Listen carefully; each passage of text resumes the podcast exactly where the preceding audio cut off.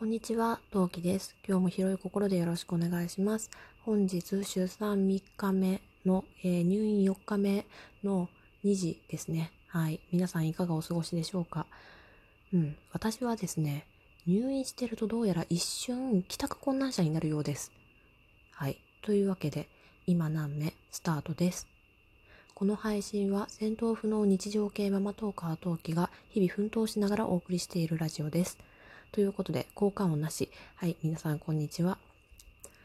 うん。えー、っとですね。まあ私のツイッターをね、見てくださっていた方はちょっとご存知かと思いますが、昨日ね、パパとね、うんと、半日半日はちょっと言い過ぎか、6時間ぐらい、あの、連絡が取れなかったんですよ。うん。まあ、ちょっとその話は後半にしていきたいと思うんだけど、先にね、えー、ちょっと時は遡りまして、えー、4年半前、えー、おちびの時の話をしたいと思います。えっ、ー、とですね、おちびを出産したのは2月8日だったんですけど、私はおちびの時は、あの、里帰り出産ということで、実家に帰っていたんですね。帰省していました。で、もちろん里帰り出産ってことは、出発は実家。ってことは、あの、戻るのも実家なんですよ。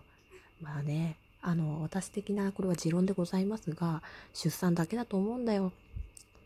た時は1人、帰りは2人。で、えー、お迎えっ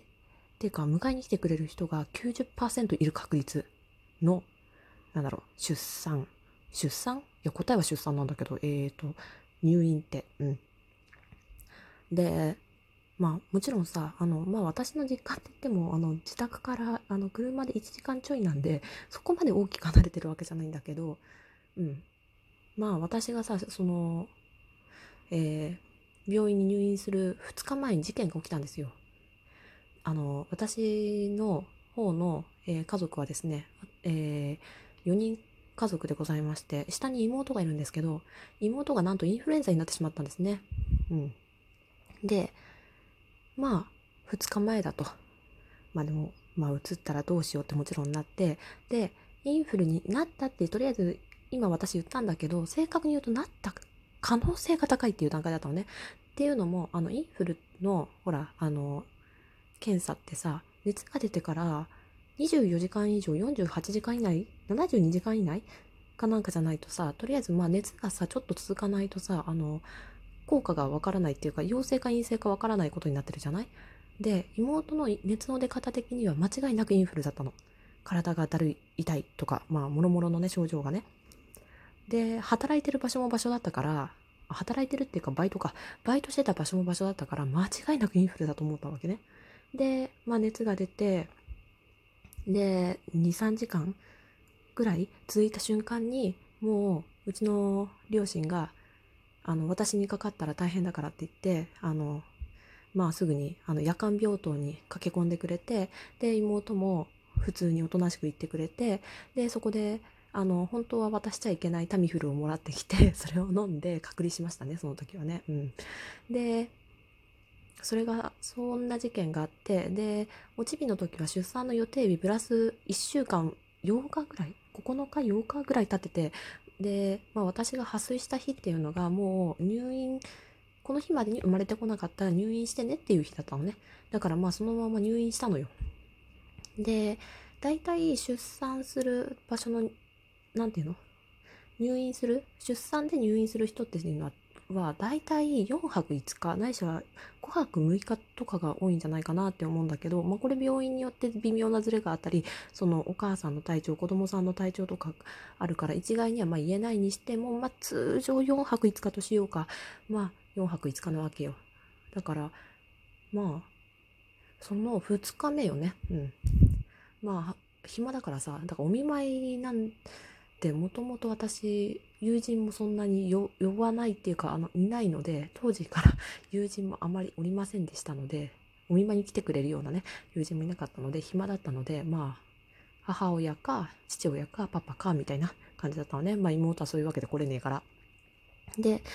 そうあのえっ、ー、とね母親がえー、まあ一番お見舞いに来てくれたんだけどその日母親が来なかったであれ？と思ってで、連絡も途絶えたの。あれ？って思うじゃんで、そしたら夕方に父親が来て、ちょっとやばいかも。あの、お母さんが熱出したって言い出して、え？ってなって、で、そのまんま、あの、まあ、父親が、あの、その連絡が母親からまず父親に行ったわけね。私を心配させないとっていうので私を迂回したらしいのよ。で、父親が私の顔を見て、帰って、家帰って、やっぱ熱が続くと。こりゃやばいぞってなって、で、次の日の朝、あの、うちの母親は速攻で、まあ町医者の方に駆け込んで、駆け込むんだけど、やっぱり、あの、妹の時と同じで、熱が出た時間が短すぎて、どっちだかわからないって言われちゃったのね。で、あの、いや、娘がね、孫連れて帰ってくるから、どうしても熱を下げなきゃいけないんだと。頼むからインフルの薬くれって言って、その時も、まあ、事情が事情だったので、それは仕方ないっていうので、あの、まあ、タミフルをね、出してもらったのよ。うん。で、でも、でもさ、インフル陽性がいる人の家に、っていうか自分の実家に帰れないのよ、私の状況下では。で、まあ、そのインフルにかかった母親、うちの父親と話し合った結果、家に帰れって言われるのね。まあそりゃそうだわな。その方が圧倒的安心だもん。だけど問題が、誰が私を家に連れて帰るかっていうのが今度問題になるわけですよ。うん。っていうのも、パパがその日どうしても仕事を抜けられなくて、私を迎えに来れないから、まあそんなこんなもありつつ、まあ、最初からね、あの、佐藤が出産だから、家に帰りゃいいんだからっていう予定だったから、あの、パパにもね、仕事してていいよなんてね、悠長に言ってたんだけど、そんな状況ではなくなったと。さてさてどうするっていうので、まあ、まあ状況が状況だから、まあ家に帰るのは決定。じゃあどうやって帰るって言ったら、たまたま父親だけさ、インフルかからなかったのよ。で、じゃあいいよ。迎えに行くわって言って、うちの実家の近くに西松屋あるんだけど、その西松屋で新生児用の、あの、車の、えー、ベビーチェアを、ん？なんか違うな言い方が。チャイルドシートを急いで買って、で、車に取り付けてくれたのね。で、まあ、ことなきを得て、私は無事に退院日に退院して、で、自分の家に帰るんだけど、さて今回は何かあったか、そのね、パパと連絡が取れなくなってしまった6時間の間に何があったかっていうと、というかなぜなんでパパと連絡を取ってなきゃいけなかったかっていうとですね、あの、パパその日会社休んでてもともと。うん。で、えー、本当は、あの、あれを提出、あれだよ、出生届を提出するために、一回、まあ病院に来ることになってたのね。で、まあこの状況下なので私とはまあ、会えなきことないんだけど、とりあえず会わないっていう状況にして、だから受付の人とかに今日パパが来て、その届けを出すために、あの、母子手帳とかもらいに来るんでよろしくお願いしますとか、その他の連絡を全部してたわけよ、私は。で、もうしてあるよって連絡をして、いつ取りに来るのって。だその時に受付の人がいるかいないかわからないから、その状況を伝えたり、パパは一回もその病院に来てないから、その受付の人がいなかった時に、あの、まあ、夕方以降よ。人が少なくなった時に、この施設にどうやって入るのかっていうのを説明したりしなきゃいけなかったのね。で、まあ、密に連絡を取りたかったんだけど、突然パパとの連絡が途絶えた。で、おやと思ったら、パパのね、スマホが壊れたらしい。えっとですね。で、なんで壊れちゃったかっていうとね、もともとパパのスマホ、かなり、もう、なんだろう、接触不良がや進んでいて、だましだまし使ってたのね。で、まあでも、まだギリ充電がコツはいるけどできるから、で、自分はちゃんとできるから、だから、まあ、その次の子が生まれて、豆が生まれて、で、まあ次の週かその次の週ぐらいに予約を入れといて、ゆとりを持って買いに行こうって話になってたの。私とパパの間ではね。で、今パパは、あの、上の子チビと一緒に自分の実家にも帰ってるんだけど、まあそこでさ、そのコツがいる充電をしながらさ、まあパパはさ、まあ、やりたくないゲームを逃げながらさ、充電をしてたのよ。まあ、充電をしてた場所が悪かったのね。そしたらね、マミー、えー、だ、と、旦那のお母さんが、えー、それを知らずに、まあ、そのコツのいる充電器を触ってしまい、充電ができなくなり、まずそこで充電ができなくなったわけ。充電が切れるじゃん。で、まあパパがそろそろ充電溜まったかなと思ってスマホを探す自分が置いた場所になくなってる。で、あの、チビはその充電が溜まったら遊んでもらえる、あの、なんか、進めたいゲームがある。でもパパの力がないと無理っていう状況だったから、あの、まあスマホを探すでしょないでしょ？っていうので、で、そんなこと知らずマミーがやってきて、で、おもちゃを片付けたりなんだりしてた時に、あの、なんか置いた場所が悪く、悪かったらしくて、スマホがね、バーンって飛んだんだって。で、カシャーンって落ちてったんだって、見事に。床の割と硬いところに落ちたらしくって、そうしたら今度液晶がバッキバキになっちゃって、で、つかなくなっちゃったんだって。で、充電もできない、